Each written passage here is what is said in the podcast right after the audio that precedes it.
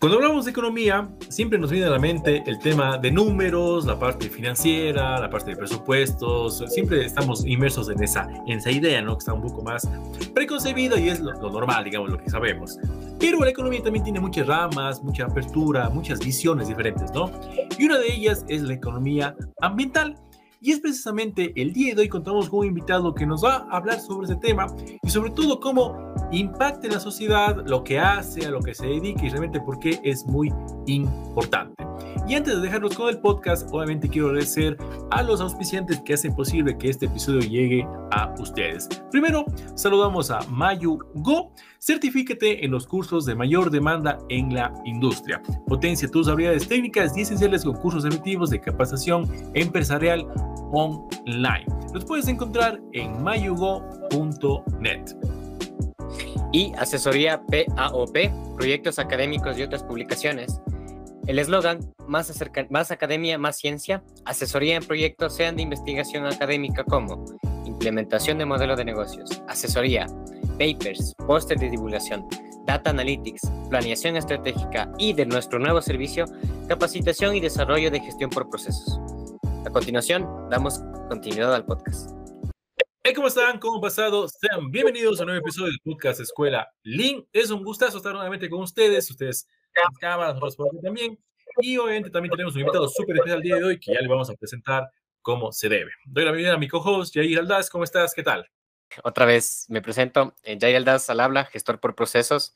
Estamos realizando este nuevo espacio, así que damos la bienvenida tanto al invitado como a ti, audiencia, que nos escuchas en cualquiera de los tiempos, pues que ameritas tu, tu escucha.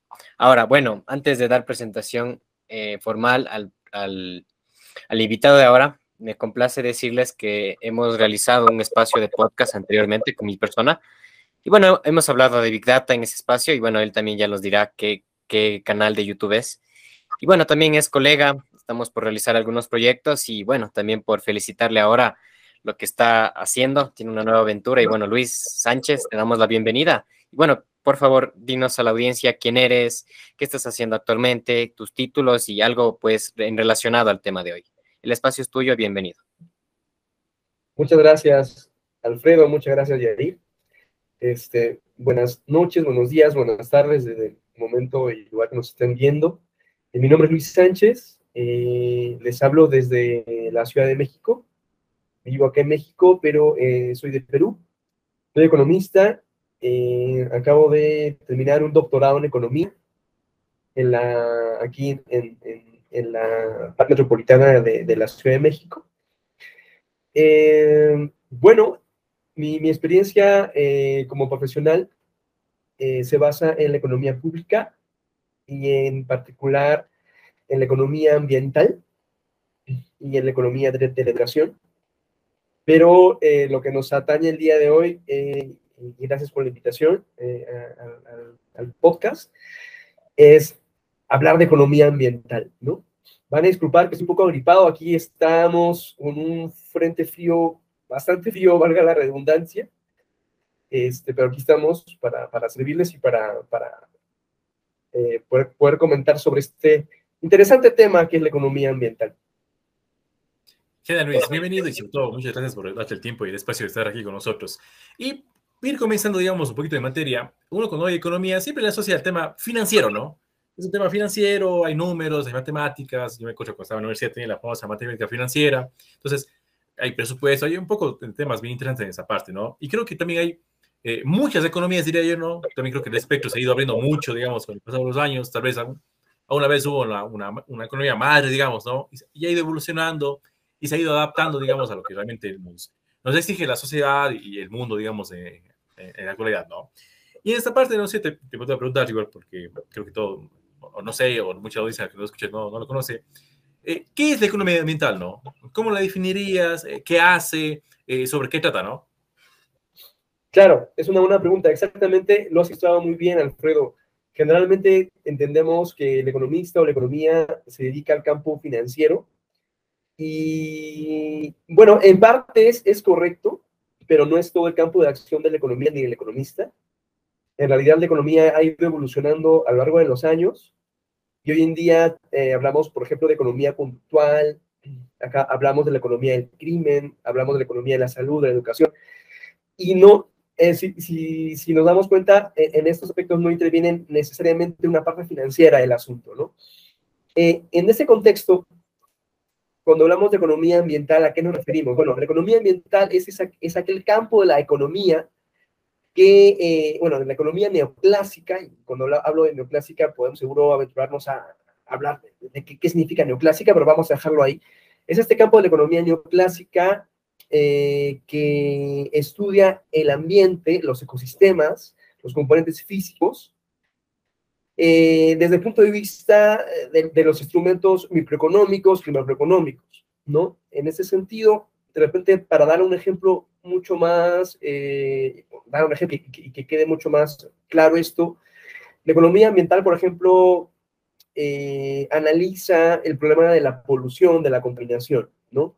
La contaminación ambiental, eh, la contaminación del ruido, aire, suelo, agua, produce efectos en la economía, produce efectos en, en el bienestar económico de las personas, la respuesta es sí. Bueno, entonces, si, si, la respuesta es sí, vale la pena que la economía eh, aplique eh, toda la instrumentalización que tiene y pueda dar una solución a ello.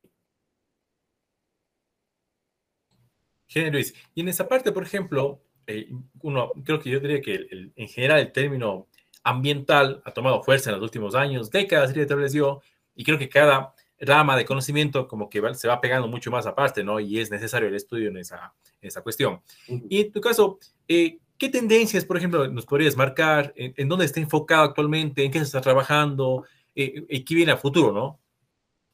Perfecto. Sí, mira, la economía ambiental nace como entre los 60, 70 del siglo pasado eh, y justamente nace para dar respuesta a, esos problemas ambientales que suscitaban en aquel contexto, eh, justamente el tema de la contaminación, ¿no? Eh, los grandes, eh, las grandes revoluciones industriales que se han dado a lo largo de la historia, generalmente ha sido para el bienestar del ser humano, pero los economistas se dieron cuenta de que este, este aceleramiento de la producción tenía un efecto negativo o un impacto negativo, para ser preciso, sobre este, el ambiente y, y, al afectar al ambiente también se afectaba al ser humano. Entonces, eh, los economistas pusieron mucha atención en ello. Eh, se aplica en los años 60 y 70 mucha instrumentalización microeconómica, se utiliza, eh, por ejemplo, instrumentos de valoración contingente, que es una forma de declarar preferencias de los consumidores. Esto, esto es una herramienta eh, eh, microeconómica eh, del sector público, por ejemplo, muy utilizada, y se, utilizó, se utilizó para, para, para, para, determinar cuáles son las preferencias de los, de los, de los ciudadanos por el cierto servicio ecosistémico o por cierto componente ambiental. A lo largo de los años, de los 30, 40 años, el, paradigma ha, sido el mismo en economía ambiental. No ha habido un, un cambio así radical lo que sí ha habido eh, son eh, la, digamos, eh, ¿cómo, ¿cómo, denominarlo? La forma como se aborda el problema se ha ido sofisticando, ¿no? así como ha evolucionado las matemáticas y, la aplicación de las matemáticas en economía, también ha ido evolucionando la aplicación de las matemáticas, la, estadística, la econometría a la economía ambiental. en ese sentido, el, el problema que, sigue aborda, que aborda actualmente la economía ambiental es el mismo, ¿no? cómo solucionar los problemas ambientales desde el punto de vista de la economía. Este, cómo internalizar las externalidades ambientales en los procesos de producción, por ejemplo. Y eso cómo me permite a mí tomar decisiones. Yo creo que actualmente podríamos dividir que la economía ambiental ha avanzado en dos campos. En el campo de la investigación como tal, investigación pura, hay nuevas técnicas como por ejemplo, nuevas, entre comillas, ¿no? Eh, no, no, son nuevas del año pasado. Eh, eh, por ejemplo, tenemos los experimentos de elección, que es una nueva técnica para poder revelar, que el individuo declare sus preferencias por algún servicio ecosistémico. Y en términos de la consultoría la economía ambiental avanza bastante porque ahora en los estudios de impacto ambiental que muchos de los países aplicamos, en los gobiernos de los países aplican, por ejemplo, Perú, México, Ecuador, Este, dentro de estos estudios hay eh, un capítulo eh, muy interesante y muy importante, que es el capítulo de valoración económica del impacto ambiental. Entonces, ahí la economía ambiental es protagonista y todo el bagaje teórico y toda la técnica de la economía ambiental entra a tallar ahí y pues permite al, digamos, al gobierno poder tomar una decisión más acertada sobre si un proyecto es viable o no en términos de eh, la, vamos a decir, de la conservación o preservación del ambiente, ¿no? Listo. Bueno, gracias primero Luis por, por tu apertura, más bien eh, a mencionar la evolución, ¿no? Si bien es cierto, yo recuerdo justo en tu último mensaje de que la, si bien es cierto, hay evolución en los estudios, pues hay una réplica, ¿no? Como investigadores también, yo de la manera personal, el análisis bibliométrico, una de las técnicas que se analiza grandes producciones científicas, de hecho es una de las partes que se ha ido replicando, replicando hasta en forma de, de poder hacer una buena práctica, ¿no? Y de ello también, bueno, parto a la siguiente pregunta. Y si quisiéramos que nos digas a la audiencia, dentro de todas estas metodologías, existe uno en particular que se basa mucho en el estudio de impacto ambiental. Y yo te, yo te pregunto esto, ¿no? Porque, por ejemplo, a nosotros como ingenieros industriales, la parte, de, eh, la parte ambiental siempre, al menos es lo que la metodología recurre, es hablar de los estudios de impacto ambiental. Entonces, quisiéramos saber desde tu perspectiva los análisis de costo de beneficio dentro de esos estudios y pues bueno, cómo ves este, este tema pues a la larga y a mediano plazo. Sí, bueno, este, hay diferentes métodos para, en el contexto, por ejemplo, de la valoración económica del impacto ambiental. En realidad, bueno, para ubicarnos, ¿no? la economía ambiental, digamos, viene a ser como que el círculo grande de todo lo que estudiamos. Dentro de la economía ambiental eh, utilizamos en la instrumentalización microeconómica este, y dentro de la instrumentalización microeconómica encontramos varios este, aspectos relevantes. Uno de ellos es la valoración económica, no del impacto ambiental, sino la valoración económica de los servicios ecosistémicos. ¿Vale? Ok, podríamos trasladar esa idea al estudio de impacto ambiental y llamaríamos eh, valoración económica del impacto ambiental. Y dentro de, la, de esta valoración hay diferentes métodos eh, dependiendo de muchas cosas, dependiendo de si quiero revelar preferencias, si quiero que la persona declare sus preferencias, si quiero utilizar eh, métodos de repente como el método costo de viaje, el método de precios hedónicos, eh, que son métodos relacionados más a una instrumentalización de la economía de la producción o la economía de la empresa. Este, yo no podría decir que ningún método es mejor o peor, pero la literatura nos, nos empuja a creer que los métodos que, en, donde el individuo revela su preferencia por algún servicio ecosistémico, es un método que eh, atrapa o contabiliza el valor económico de una forma mucho más, más exacta, por decirlo así, ¿no? Mucho más, este, mucho más creíble, mucho más, este, que no está sujeta a, críticas, ¿no? Eh, en este contexto encontramos dos métodos, la valoración contingente y el, método de, experimentos de elección. Eh, son métodos costosos, pero finalmente uno va a poder obtener un, análisis mucho más, eh, más exacto, mucho más riguroso. ¿no? hay mucho, podremos incluso tener un, podcast solamente de, tema de valoración económica, de, la valoración contingente, este, pero eh, a, nuestros amigos que, de repente nos escuchan por primera vez hablar de estos términos, eh, son métodos estadísticos, métodos econométricos, eh, incluye mucha matemática, mucha estadística, incluye este, hacer encuestas, hacer trabajo de campo, y es, es, un, es un método muy interesante. Fue utilizado en Estados Unidos allá por los 70, 70, cuando hubo el derrame de petróleo de la Exxon Valdez. Este, el panel NOAA eh, llama a, especialistas y, pues uno de ellos dice, vamos a aplicar este método, ¿no? El método de valoración contingente. Es un método de, de declarar preferencias de los, de los consumidores. Eso, eso, eso te podría decir respecto a, digamos, cuáles pueden ser los métodos o cuál sería el método más, más apropiado. Excelente. Bueno, queda la invitación entonces a hacer un podcast eficiente, evidentemente, de la valoración económica y la contingente. Eh, como pueden saber, más bien aprovechando el espacio, eh, es una persona que es ávida dentro de la, de la valoración económica. Estamos dando un resumen, pero sin conciso, por ejemplo, a dónde nosotros como ingenieros podemos llegar ¿no? a, otros, a otros aspectos y poderlo dar una lectura. Entonces, la econometría me parece una parte importante. Esperamos pues que lo podamos manejar y ya dependería también de nuestra audiencia.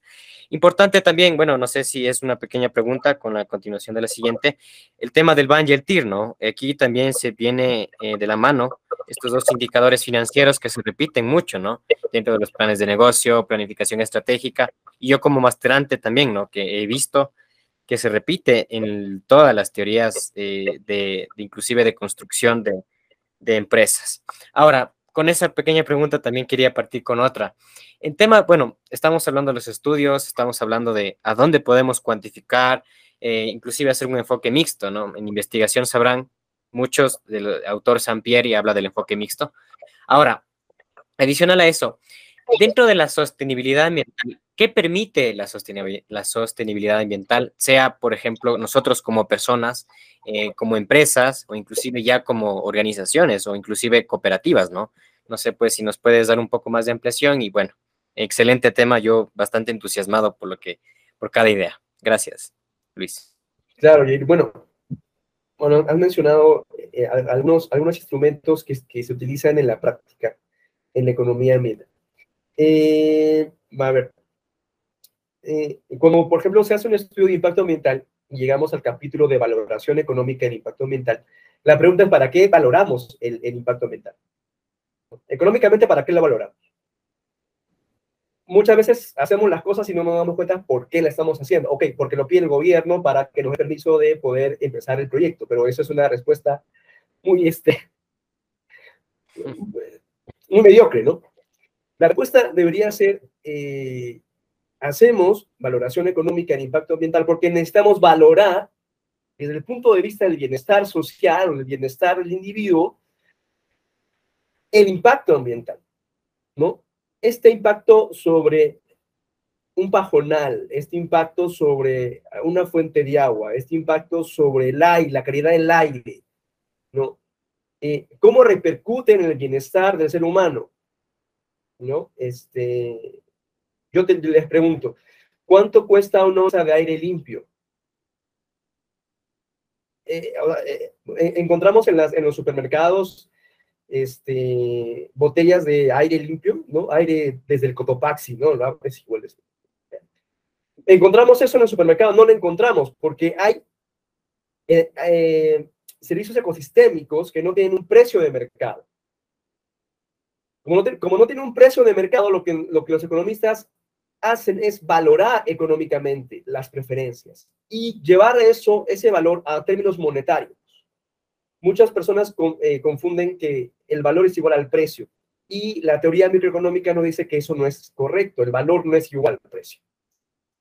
Entonces, ¿para qué valoramos? ¿Para qué hay un capítulo de valoración económica? Para poder medir en términos monetarios la afectación en el bienestar de las personas por el impacto que, tuvo el componente físico, el componente biológico en el proyecto. ¿Ok? Ahora, ese valor que obtenemos, vamos a guardarlo en una cajita. ¿Ok? Guardamos una caja. Ahora, pensemos en los beneficios del proyecto. ¿Cuáles son los beneficios que un proyecto, digamos, em, vamos a, a extraer petróleo?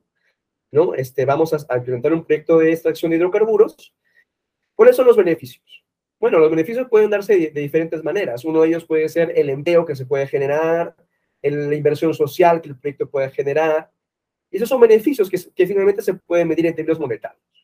entonces, tenemos los beneficios, saquemos de la cajita el valor económico que habíamos guardado, vamos a compararlos. Los beneficios tienen que ser más que los costos para que el proyecto sea viable, socialmente hablando. Entonces vamos a restar que el beneficio, los beneficios con los costos, ese valor tiene que dar un, número positivo.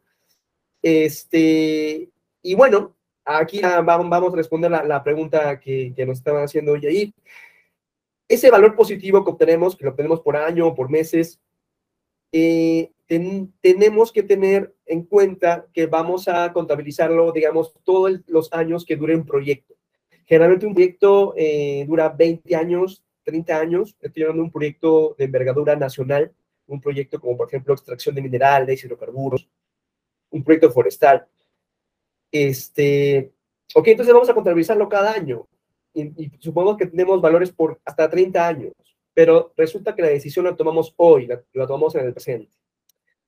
Entonces tenemos que tomar todos esos valores del futuro y llevarlos al valor presente. Y ahí aparece el término del BAM, ¿no? El valor actual neto. ¿Ok? Y, este, y, la pregunta es, ok, pero ¿con qué tasa? ¿A qué tasa lo, traemos todos esos flujos anuales al presente? Y eso, es una discusión muy interesante en economía ambiental, la tasa de descuento, la, la tasa eh, social de descuento o la tasa ambiental de descuento. Y acá hay una, una discusión. Recordarán ustedes que en la fórmula del BAN, eh, si tenemos una tasa muy grande, ¿no? Esa, esa, esa la, T que va abajo en el denominador, eh, el BAN se nos hace muy chiquito, ¿no? Por, por aritmética. Pero si tenemos una, una tasa muy pequeña, el BAN se hace muy grande. Entonces la pregunta es, ¿qué tasa debemos usarlo? ¿Qué tasa debemos aplicar? ¿Una tasa grande o una tasa pequeña? Y la respuesta que dan algunos economistas es de que, obviamente, en términos de pensar en la eh, sostenibilidad, habría que tener una tasa pequeña, ¿no? Una tasa pequeña para tener un ban grande y para que la compensación en el presente sea grande. Hay algunos que dicen que esta tasa, eh, que no es la TIR, es la tasa de descuento, debe ser del 3% del 1%, del 5%. Generalmente en algunos países utilizan la tasa social de descuento que su ministerio o su Secretaría de Economía indica a usar. Eso por, por, por, las, por el lado de las preguntas del, del, del BAN y la tasa de descuento. Y este, ¿cómo podríamos aplicar economía ambiental en las empresas? Este, yo creo que la economía ambiental se puede aplicar de diferentes formas. En realidad, es, eh, cada uno de nosotros puede, puede aplicar economía ambiental o puede darse cuenta de cómo aplicar la economía ambiental. No sé si usted, alguno de los dos, fuma. No sé si Alfredo o Yair fuma. No fuma, perfecto, qué bueno. Yo tampoco fumo, pero seguro que nos hemos encontrado con la situación desagradable que estamos en un restaurante, estamos comiendo con alguien, estamos comiendo solos, estamos muy tranquilos, muy amenos y alguien empieza a fumar esa acción de fumar representa para mí una externalidad. ¿Por qué una externalidad? Porque yo estoy en un restaurante, estoy consumiendo en un restaurante, el restaurante me está dando la comida, somos el restaurante y yo, estoy muy feliz, y un tercero, que no tiene nada que ver con lo que yo estaba haciendo, me genera una afectación, que es fumar. Eso, ese análisis que he hecho ahorita es economía ambiental hemos definido una externalidad ambiental del tipo negativa. Y de la misma manera, nosotros podemos identificar externalidades negativas ambientales en nuestra vida diaria, ¿no? El camión de basura que pasó y dejó rastros de basura, eh, la empresa que está a unas cinco calles de, donde yo vivo y que produce harina y emite eh, humo, y afecta mi, mi, calidad de aire, afecta mis pulmones, afecta a mis hijos. Esas externalidades ambientales. Y de todos esos problemas se ocupa la economía ambiental. Ahora, yo le he puesto como ejemplo desde el punto de vista del consumidor, del individuo, de la familia. Como empresa, ustedes como ingenieros, nuestros amigos nos escuchan como ingenieros, ¿cómo, cómo pueden aplicar eso? De la misma manera, de la misma manera, Supongamos que en la empresa donde trabajes, donde usted está trabajando como ingeniero ambiental o, fitosanitario, este, o sanitario, eh, es una empresa muy contaminadora, es una empresa contaminadora, ¿no? ¿Qué es lo que va a pasar con su empresa? A no cumplir ciertas de, eh, normativa, el gobierno local, nacional, regional, va a multar a su empresa. ¿No es cierto? Vamos, va a multar a su empresa. ¿Usted qué va a hacer como ingeniero? Pues usted como sabe economía ambiental o ha escuchado de economía ambiental, lo que va a hacer es esa externalidad, usted la va a internalizar. Entonces, en los costos privados que genera eh, su empresa, usted debe incluir el costo por, la contaminación. Y usted se va a poner de acuerdo con el, el gobierno cómo poder internalizar ese, ese costo. A ese costo, la economía lo denomina el costo eh, marginal social, ¿no? Eh, y de qué otra manera usted puede aplicar economía ambiental, ¿no? Para, terminar y para hacer la idea. En los mismos estudios de impacto ambiental. Usted es ingeniero, usted no es economista, pero usted puede cumplir un papel importante en, en el capítulo de valoración económica del impacto ambiental. Eh, yo creo que la valoración económica del impacto ambiental, como siempre lo he señalado, no es una tarea del economista solamente, es una tarea que tiene que ser multidisciplinaria. Yo como economista puedo analizar el bienestar, pero yo no sé eh, de cómo funcionan los ecosistemas, ¿no? Yo no sé cómo funciona un bofedal, no sé los servicios ecosistémicos de un bofedal, pero el ingeniero sí.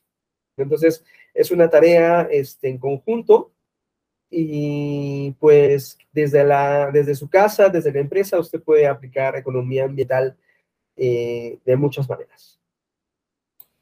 Luis, me parece interesante lo que sobre todo en este espacio, porque de hecho me, me de aclarar algunas cosas de, uno siempre ha escuchado, bueno, este dice que no, este año la polución le costó al mundo mil millones de dólares, ¿no? Entonces me imagino que hay algún, es tu cálculo, cómo valoras el aire limpio, los recursos, tiene que haber algo de fondo ahí, entonces siempre uno ve, lee esas estadísticas, pero realmente no ve el transporte y no sabe cómo es ese cálculo, ¿no? ¿Cómo mides, cómo es el aire, cómo mides los, recursos? Entonces, nadie se va a poner a medir o a pesar o coger algo, ¿no? Entonces, me, me parece interesante cómo haces tú y, nos sacas muchos temas, porque a veces como que están, hay muchas estadísticas, pero no sabemos realmente cuál es el, el trasfondo, ¿no? Esa parte. Y, y algo, y me das una pregunta ahí en el medio, como tú estás en este tema de estudios ambientales, de cosas, eh, no sé, ¿tienes alguna anécdota que digas, sabes que hicimos este estudio y porque y por, por, lo que obtuvimos, no se realizó el proyecto, digamos, ¿no? Y desde algo muy, no sé, algún anécdota que tengas, desde algo muy pequeñito o algo muy, muy macro, ¿no? Que te haya pasado, ¿no? Sí, fíjate, es una pregunta muy interesante. No, no, no nos hemos encontrado con eso, este, bueno, porque también, bueno, desde el, desde el contexto que te hablo, te hablo desde la normativa peruana, que ha sido mi experiencia en el, en el, en el campo de consultoría. Eh, y el tema es de que la normativa ha ido evolucionando. ¿no? De repente, hace unos 10 años atrás, no, nadie pedía en un estudio de impacto ambiental hacer la valoración económica, ¿no? Porque pues de repente nadie lo entendía, nadie lo sabía, o hace 20 años atrás ni siquiera había un estudio de impacto ambiental. Este, no, no, no he tenido, no, no me ha pasado algo, algo así, pero lo que sí me he dado cuenta es, es, son las, los problemas que uno tiene cuando va a campo. Este, los ingenieros, los economistas, los profesionistas tenemos un argot de cómo hablamos, ¿no? Nosotros eh, eh, a veces hablamos de una forma que, que, no, nos, no nos dejamos entender por todos. Y lo importante, cuando uno va a campo y cuando uno va hacia una población donde uno quiere información, es que se deje entender. Lo que yo me he dado cuenta es de que, por ejemplo, uh, hay errores comunes cuando tú vas a preguntarle a una persona. Por ejemplo, a ver, este, yo tengo, tengo mucha afinidad con, con Ecuador, es, es, viví ahí un tiempo, como, como bien lo sabe Yair, y viví en Manta, viví en Manta, viví cerca de la playa del Murciélago, allá en la provincia de Manabí.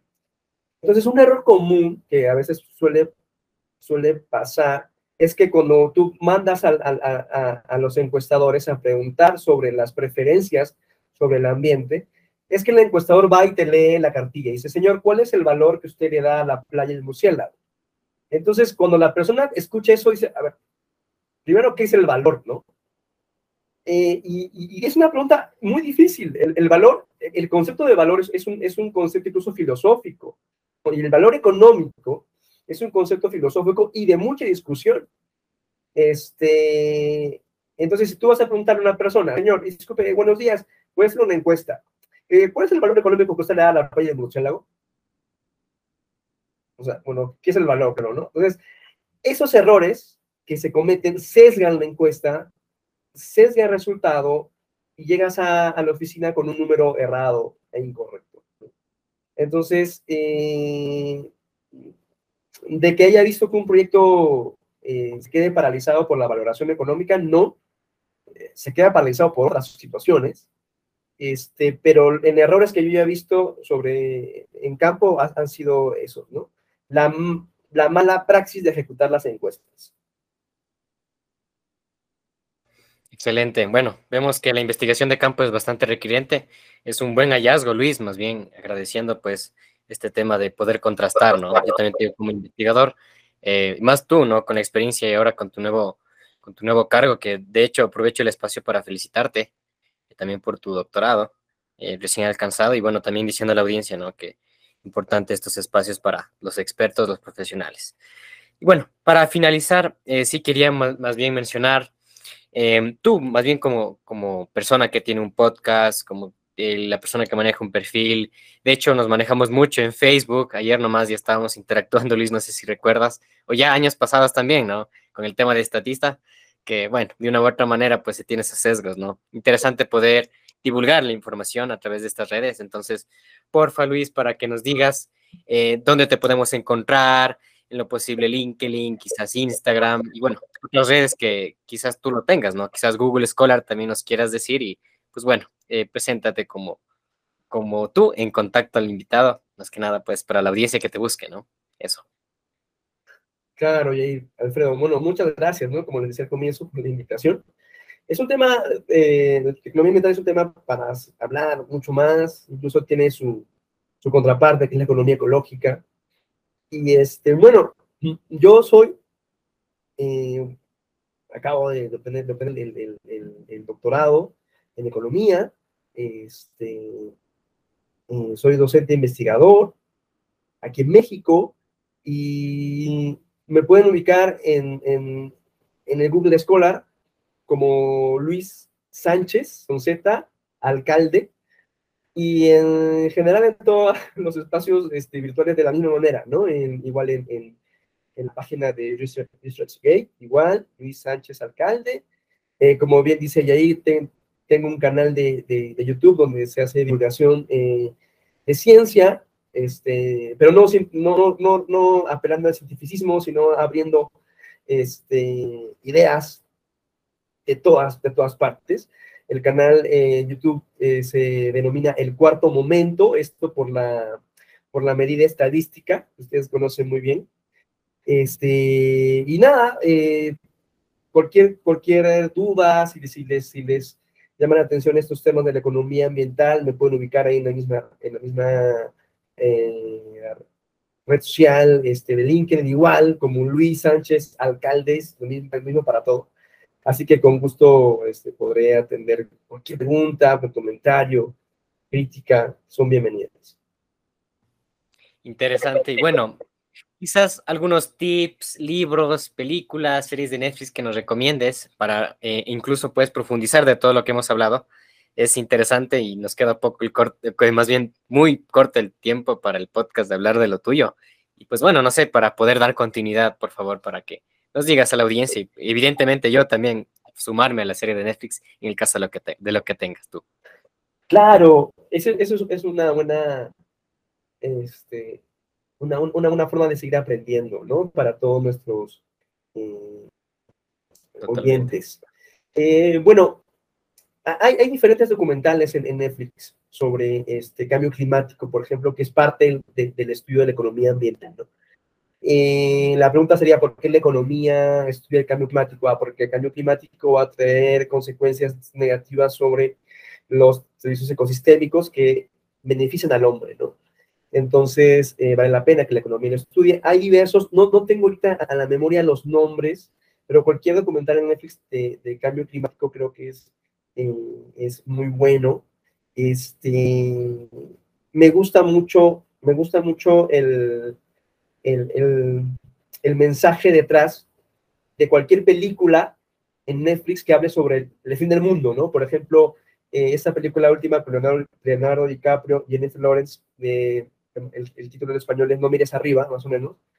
No, eh, ellos científicos y hablan, hablan, hablan y, nadie, no, les cree, ¿no? O, les creen, pero pues políticamente no es correcto lo que, lo, lo, que ellos están diciendo. Y eso sucede mucho, ¿no? Este, hace algunos años eh, cuando se hablaba de cambio climático en el 2000, no sé, 2010, 2011, había mucha gente que salió a decir eso, es, una mentira, el cambio climático no existe, el cambio climático es una idea, es una ideología progresista, este, pero han pasado 10 años eh, y hay frío donde no debe haber frío, calor donde no debe haber calor, llueve donde no debía llover, este, y, las consecuencias se ven, ¿no? Por ejemplo, el, el, el, cambio de clima, el aumento de la temperatura, este, eso, eso es real, eso es real, ¿no? Entonces, cualquier película que de ese tipo, ese corte, yo creo que es interesante poder analizarlo, ¿no? Este, y me gusta mucho eh, la película de El hombre de acero, eh, fue escrita por David Goyer, que es un muy buen escritor, y hay una parte, una escena donde él narra por qué se destruyó el planeta Superman. Y es muy claro y es muy directa la, la, la, enseñanza, porque dice, agotamos los recursos. Agotamos nuestros recursos, no nos pusimos de acuerdo entre los políticos, los científicos y la milicia, y el planeta estalló. ¿no? Entonces, este, yo no creo que suceda eso en nuestro planeta, por lo menos no, no sé. Yo no creo que eso suceda. Esperemos que no suceda así, ¿no? Pero nos hace tener en cuenta que, cualquier cosa, eh, ¿cómo decirlo? No, nos hace estar alerta, ¿no? No creo que el planeta explote, como el planeta de Superman, no creo que la Tierra explote, pero, pero sí este, que, las cosas eh, negativas que estamos haciendo como seres humanos sí pueden traer consecuencias negativas para las futuras generaciones. Entonces recomiendo que miren el, el hombre de acero, en esa parte, que la analicen bien, por qué se destruye Krypton, y, y, que miren cualquier película de Netflix que hable sobre el mundo, y, se van a dar cuenta de que todo dice lo mismo, ¿no? Y tiene una base científica.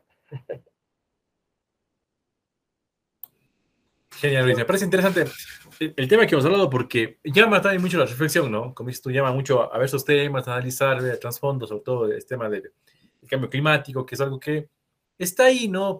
Posiblemente nuestra generación no sufra un embate tan fuerte, posiblemente hijos, nietos, no, sufran, pero, pero esas, esa, esa, esa, estadística de tiempo es muy, muy cortita, ¿no? En, al ciclo de la Tierra, ¿no? Entonces, tal vez no será muchísimos años, pero para, pero para el mundo es, es, muy poquito el tiempo que va a ocurrir estos cambios tan rápidamente, ¿no? Exactamente. También en ese, tipo geológico, digamos, ¿no? Esa, esa, parte, ¿no? Entonces, tiene sus cosas interesantes y sobre todo me, me parece llamativo el tema porque lleva mucha reflexión y nos da a que estas cosas pasan todos los días, están ahí, ¿no? Pero como veces uno está en el día a día, no las ve, ¿no? Muchos amigos de Estados Unidos me comentan que está en una hora de frío tremenda ahorita, ¿no? Está súper complicado, en otro lado está... Entonces, algo habrá, ¿no? Tiene que haber un trasfondo, algo pasará. Entonces, eh, la idea es que algo tiene que, tiene que medirse, tiene que ver las consecuencias y tiene que ver cómo funciona esto de, de aquí. Luis, me parece genial todo lo que hemos hablado, está súper metido en el tema ahí obviamente estás en, esa parte académica, o sea, mucho de investigación que, y como siempre, hay también conversado en otro podcast, lo que más nos falta en Latinoamérica es eh, científicos, ¿no? Gente que esté metida en esto, investigadores que estén en el día a día. Creo que es lo, es lo, que más nos falta y es chévere que tú estés en ese lado de la, de la academia aportando, mientras cada uno está en su, en su nicho, ¿no? También haciendo lo suyo. Entonces me parece interesante lo que, lo que hace y lo que comparte, ¿no? Esa, esa parte. Luis, para mí ha sido un gustazo que tenerte aquí. El tiempo es, siempre es tirano, ¿no? Siempre pasa volando y como dices tú, habrá todo un podcast de, todo ese tema, que sea muy interesante, la verdad. No sé si habrá también en, esa, en esa, parte. Entonces, agradecerte por, por, lo que has venido, por tu tiempo y, muchas gracias por haber venido el día de hoy. No, gracias a ustedes. Muchas gracias, de verdad. Excelente, igual. Gracias a Alfredo, a Luis también por, por el espacio, por el tiempo y bueno, hemos aportado muchas ideas. De mi parte, pues también mi una cordial despedida, más bien un hasta luego, pues hasta otro podcast. Hasta luego. Hasta luego. Muchas gracias, Alfredo Muchas gracias. Buenas noches. Hola. Bueno, mi nombre es Alfredo Quito y con este episodio de podcast cerramos lo que ha sido el 2022. Un 2022 muy provechoso. Realmente muchas gracias a toda la gente que nos ha seguido, que ha estado pendiente del podcast, que ha escuchado el podcast, que ha visto el podcast. Realmente eh, el equipo también de trabajo ha incrementado en la última parte del año. Muchas gracias también por eso. Y realmente a mucho, muchas gracias a toda la gente que ha apoyado este podcast. Excelente también, bueno, a nosotros los, más bien a los auspiciantes, nosotros le tenemos bastante devoción a Mayugó y a POP que nos permiten pues eh, formalizar este tema de espacios, estar con ustedes y bueno, también pues darnos una próspera bienvenida pues de nuestro, de nuestro nuevo año. Consideramos prudente pasarlo con nuestros familiares, quizás con las personas que consideramos queridos y como no, también como colegas, como amigos. Incluso aquí pues Alfredo deseándote aquí, desde aquí, desde Quito, unas felices fiestas, que pasemos bien y pues eh, adelante siempre. Feliz año. Feliz año.